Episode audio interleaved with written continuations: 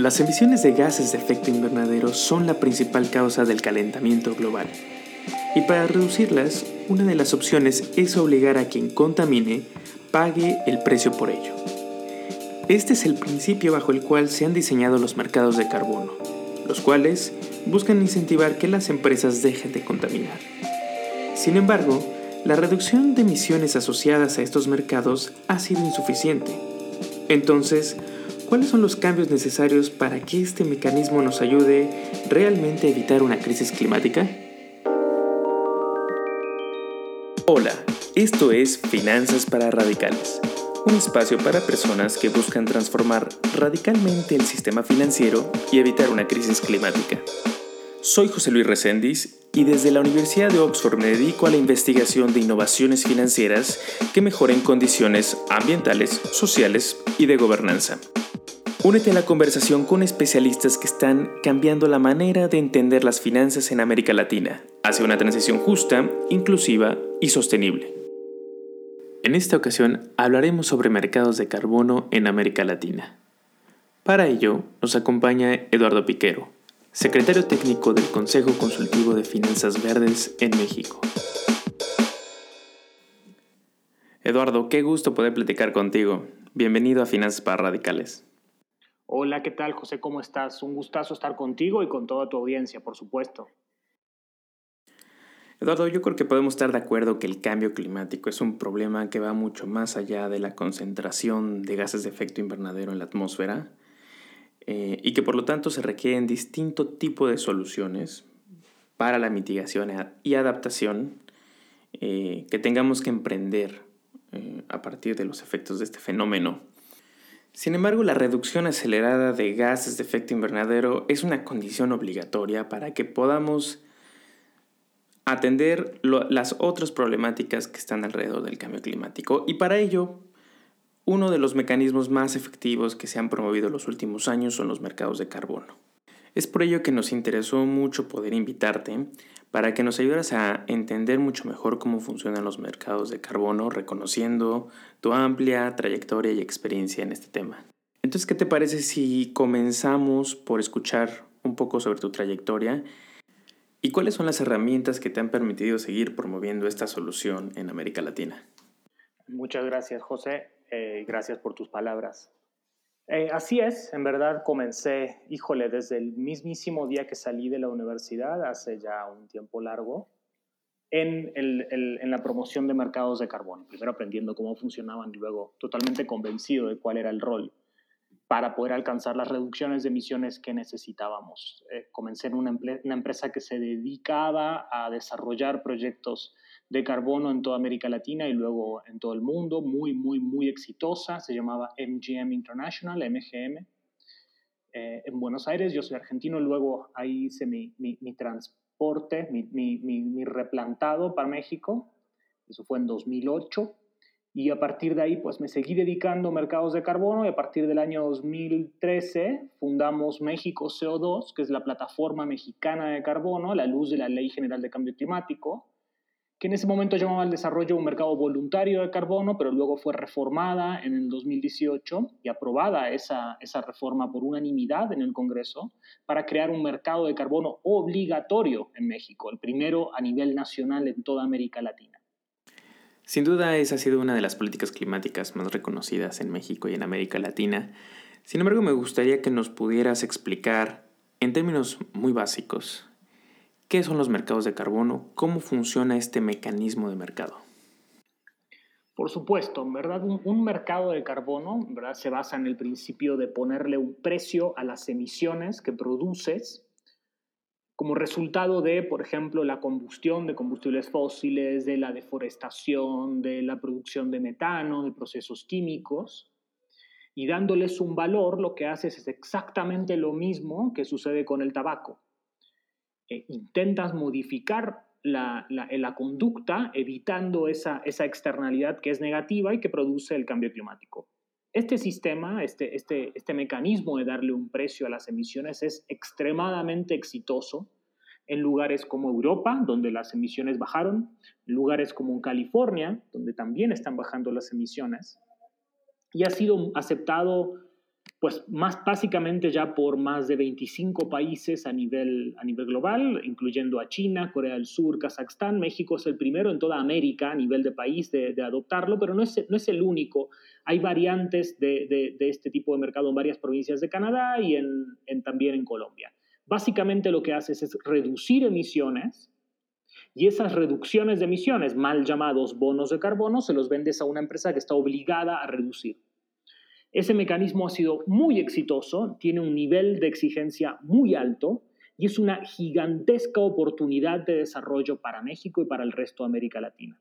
Es una oportunidad para canalizar recursos a proyectos que reducen emisiones, combaten la pobreza, definitivamente también apoyan la formalidad en muchos lugares donde hay proyectos de reforestación y donde están ligados también con, agricultura sustentable lo que te puedo adelantar es que durante estos dos próximos años que van a venir y a la luz de lo que se alcanzó en Glasgow, vamos a ver una enorme, enorme cantidad de proyectos de carbono en México y en América Latina. Sin duda hay muchos aspectos que se pueden mejorar de los mercados de, de carbono, pero creo que hay un amplio consenso en el hecho de que es un mecanismo exitoso, sobre todo en países desarrollados, pero ahora me gustaría preguntarte cuáles son el tipo de obstáculos que países en vías de desarrollo, como los que se encuentran en América Latina, enfrentan para poder establecer mercados de carbono, ya sea voluntarios u obligatorios, y además apoyados por los gobiernos. Claro, por supuesto. Eh, mira, el principal eh, punto para el desarrollo de este mecanismo tiene que ver con, el, con la cantidad de tus emisiones y de dónde vienen esas emisiones. No es lo mismo una economía que es agraria, donde las emisiones están repartidas entre miles y miles de productores, versus una economía donde gran parte de las emisiones son industriales, que es el caso de México. México tiene más del 60% de emisiones que vienen de su sector eh, energético, ¿no? Y, ahí tienes varias grandes empresas, no solamente las dos grandes a nivel federal, que son Pemex y CFE, sino también una gigantesca cantidad de productores de cemento, de aceros, etc. Este modelo no sería aplicable en todos los países, porque no todos los países tienen este mapa de emisiones, solamente aquellos que sean un poco más industrializados, bien mencionabas ahí países de la OSD, podrían pues, de alguna manera encontrar algún beneficio en, un mercado de carbono. Lo que sí pueden hacer todos, todos, es reducir emisiones y vender esas reducciones de emisiones a lugares que se necesiten. Y esa es la gran oportunidad de mercado para toda América Latina. Hay países como varios de Centroamérica y algunos de Sudamérica que no podrían desarrollar un mercado de carbono de estas características, pero sí lo que podrían hacer es llevar adelante gigantescos proyectos de conservación forestal, de reforestación, de captura de metano, de esta manera también llevando desarrollo y vendiendo estas reducciones de emisiones a lugares que se necesiten. Ese es el mundo que viene y viene en, en muy poco tiempo, menos tiempo del que pensamos, José. Ahora, en la reciente cumbre climática, uno de los puntos críticos en las negociaciones fue el, conocido artículo 6 del, Acuerdo de París, ¿no? en donde se tuvo que avanzar o se tenía que avanzar en, las normas o en las reglas para integrar justamente todos estos mecanismos que bien dices han sido exitosos en diferentes partes del mundo. ¿Cuáles han sido, cuáles fueron los principales éxitos o los principales avances en la cumbre ¿Y qué otros puntos quedan pendientes? Porque también entiendo que se estableció un, cuerpo normativo ¿no? a nivel internacional que va a estar dando seguimiento a asuntos pendientes, pero igual podemos diferenciar entre los avances y los pendientes. Híjole, e, es una pregunta muy buena. Básicamente yo creo que son dos, José. Por un lado, se avanzó con las reglas de este famoso artículo 6, no con todas, por cierto, pero con la gran mayoría de las reglas del artículo 6 ya tenemos muy en claro cómo va a funcionar. Para nuestra audiencia, el artículo 6 es la parte del Acuerdo de París que regula el comercio de carbono internacional. Internacional, no nacional. O sea, el mercado de México es independiente y lo tenemos completamente funcionando, ya estamos en esta etapa piloto y ahí va muy bien. Lo que requerimos son las reglas para entender cómo México podría venderle reducciones de emisiones, mal llamados bonos de carbono, a lugares, no sé, por ejemplo, Europa o Japón. Eso en, gran parte lo tenemos gracias a lo que salió de Glasgow. También tenemos eh, las normas sobre lo que sigue después del, mercado de carbono internacional, del MDL, que para que la audiencia más o menos lo, lo, referencie es el protocolo de Kioto. Vamos a tener ahí muy clara la, estructura general para el mundo que viene en términos del mercado de carbono. Nos falta la letra chica. Pero esto se logró gracias a las negociaciones entre países. Acá a lo que voy, José, es el mundo privado va muchísimo más rápido, pero muchísimo más rápido que las negociaciones entre países. Tenemos otro mercado, que es el mercado voluntario de carbono, que llegó a su récord de todos los tiempos durante las negociaciones de Glasgow. Llevamos a más de un billón de total de, de perdón, de reducciones de emisiones transadas en ese mercado, producto de las, las necesidades de las empresas privadas. Las empresas privadas necesitan comprar estos productos, las reducciones de emisiones, porque tienen a su vez no solamente las metas del Acuerdo de París, las nacionales, como las que tiene México y varios otros países, sino también se autoimpusieron metas de lograr carbono neutralidad a 2030, 2040 o 2050. Ese mercado es el gran mercado al cual tenemos que mirar en el muy corto plazo. Y ese mercado, también para que lo entienda toda la audiencia, no depende del Acuerdo de París. Ese mercado es un mercado voluntario de emisiones y es el que va a traccionar la enorme cantidad de proyectos de carbono que te mencionaba en la pregunta anterior. Entonces vamos a tener una, ¿qué, tenemos en común? Una enorme demanda de carbono. ¿Qué tenemos diferenciado? Los diferentes usos de esas, de esas reducciones de emisiones, de esos bonos de carbono. Por lo tanto, vamos a tener diferentes precios. Vamos a un mercado que va a ser fragmentado, donde va a haber mucha demanda, pero muy fragmentado. Eso es lo que vamos a ver durante los próximos dos años a nivel a nivel nacional e internacional, porque América Latina entra en esa clasificación muy bien y sobre todo países en transición como México.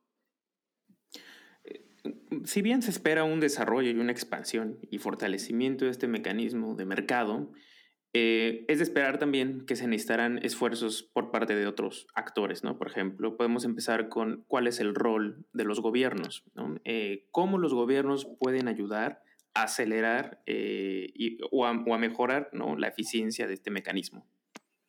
Mira, el tema de la transparencia es muy importante. La transparencia es importante porque le tienes que dar trazabilidad al señor que está comprando, la empresa que compra, sobre el producto que está comprando.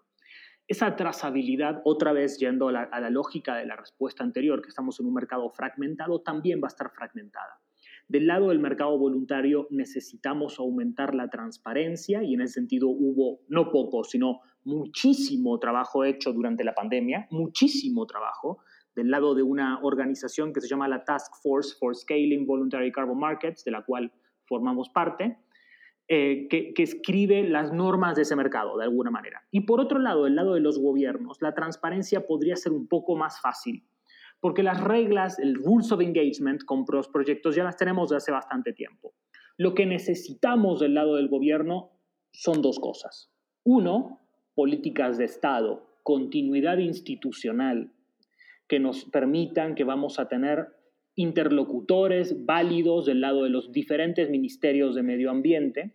Y por otro lado, también que no solamente esos interlocutores mantengan las mismas políticas, sino que eh, pues también tengan capacidades para poder gobernar un mercado. Se trata de un mercado nuevo. Y José, acá hay algo, estamos dando algo por sentado. Le estamos pidiendo a una autoridad ambiental que haga un mercado. Nunca lo hizo antes. Por lo tanto, necesita una enorme cantidad de colaboración interinstitucional adentro de los gobiernos. Esas son, creo yo, los dos frentes de batalla para los años que vienen del lado del desarrollo de los mercados a nivel gobierno que no solamente son los, los países, José, sino también los estados. Cada vez vamos a tener más estados en México que van a desarrollar sus propios mercados de carbono. Eso lo vamos a ver en, en, breves meses. Muy pocos meses vamos a tener nuevos mercados de carbono a nivel subnacional en el país.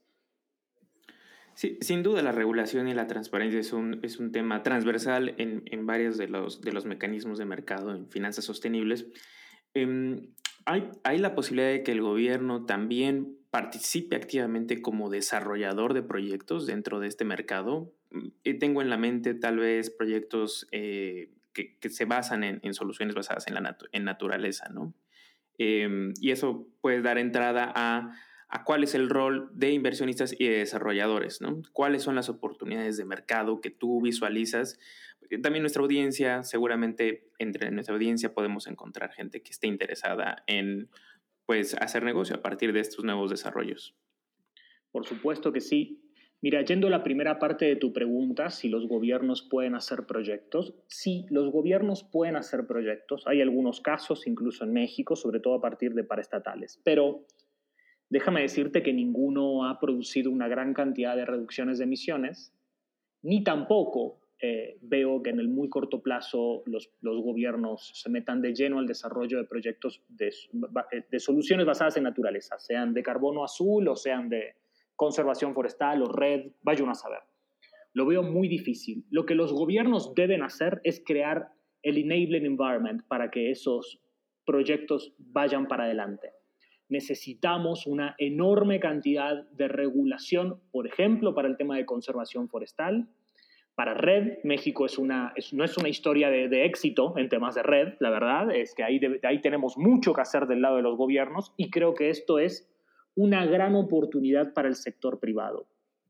Una gran oportunidad porque el sector privado tiene la capacidad financiera, no hay que olvidarse que los gobiernos están saliendo de una de las peores crisis de, los últimos, de las últimas dos décadas, que es el COVID, llegan exhaustos después de, años de estar gastando muchísimo dinero en, en, temas de salud y en otros temas. Por lo tanto, el desarrollo de proyectos va a caer del lado de los privados. Aquí detecto algunos tipos de, oportunidades. Creo que hay mucho que hacer del lado de construcción sustentable en México que puede generar reducciones de emisiones. Creo que también hay cosas que hacer del lado de soluciones basadas en naturaleza. Son difíciles esos proyectos, requieren de mucho trabajo, mucho trabajo. No es fácil.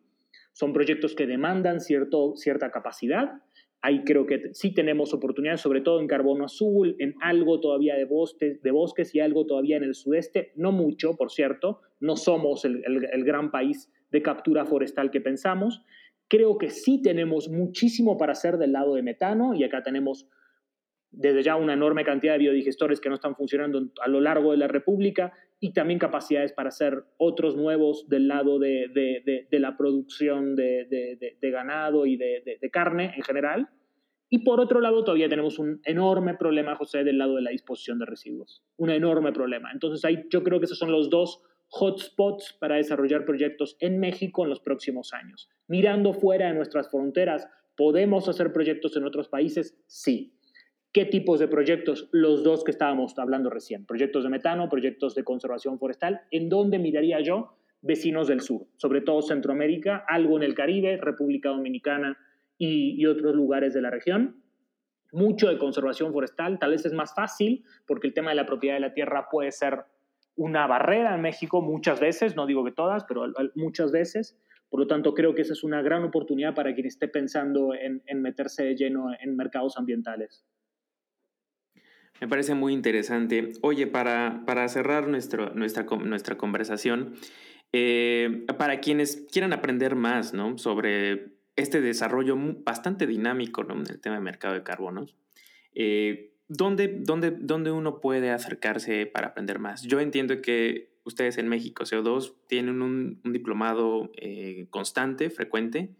he percibido que es alrededor de cada tres, cinco meses, ¿no? Cuando lo abren. Em, y también sé que tienen un, un, evento muy importante a nivel nacional en México y que también cubre, cubre temas en América Latina, que es, el, es, el, es la Conferencia Anual de Finanzas Sustentables, ¿no? Por parte del Consejo eh, de Finanzas Verdes, ¿no? Consultivo de Finanzas Verdes.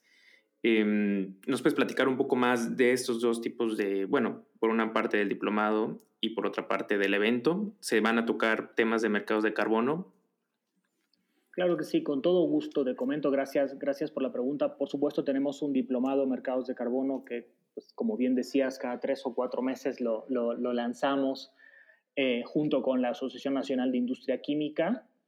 Eh, ya vamos por la novena edición y la verdad es que ha sido muy, muy, exitoso. Les recomiendo a todos que, se echen un clavado en el contenido y demás. Es el único que existe en sus características en todo México. Para aprender sobre desarrollo de proyectos tenemos otro curso que, que, se llama para desarrollo de proyectos de carbono forestal, que está enfocado en dos estándares, el estándar de California y el estándar de Berra, que es el otro, el otro más importante. También, por favor, póngase en contacto con nosotros por cualquier duda o comentario. Y finalmente, como también comentabas, tenemos un evento anual del Consejo Consultivo de Finanzas Verdes, del cual México CO2 es el director técnico, el secretario técnico, ¿no? verdad somos el, el espíritu del, del Consejo.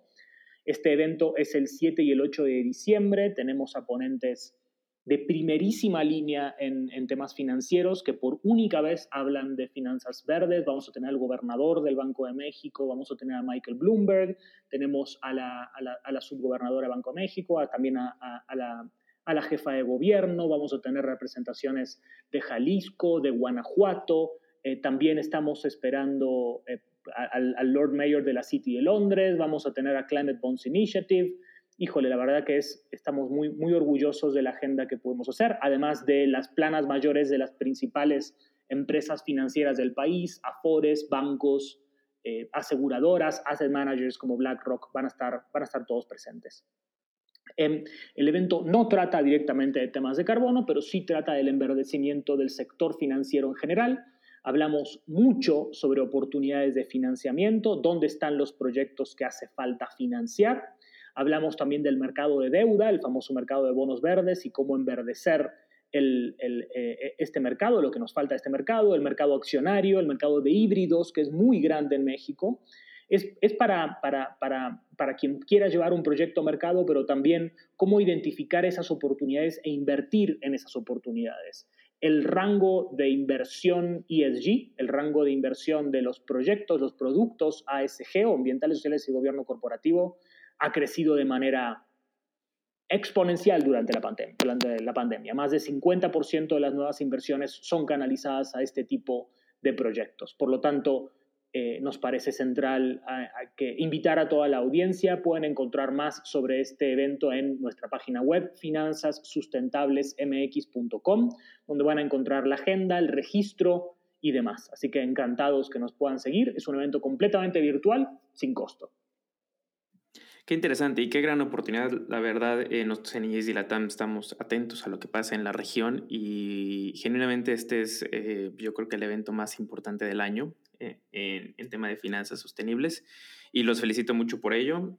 vamos a estar muy atentos, ahora yo desde, desde Reino Unido, atendiendo los avances que, que pasan en la región y que seguramente va a ser muy interesante cada una de las ponencias. Muchísimas gracias, Eduardo, por tu tiempo. Y bueno, seguimos platicando. Eh, seguramente tendremos otras conversaciones. Será muy interesante hablar en, un futuro cercano sobre deuda sostenible y los mercados de, em, de los bonos, pero también los préstamos verdes en, América Latina. Creo que, creo que es, un, es un mercado que va a seguir creciendo y que necesita muchos ajustes. Sí, sin lugar a dudas, José, un placer y esperamos verte a ti y a todos en el evento. Un gustazo. Gracias. Hasta luego. Hasta luego. Finanzas para Radicales es una iniciativa de ESG Latam, un centro de innovación financiera que busca impulsar una transición sostenible y justa en América Latina. Gracias por escucharnos.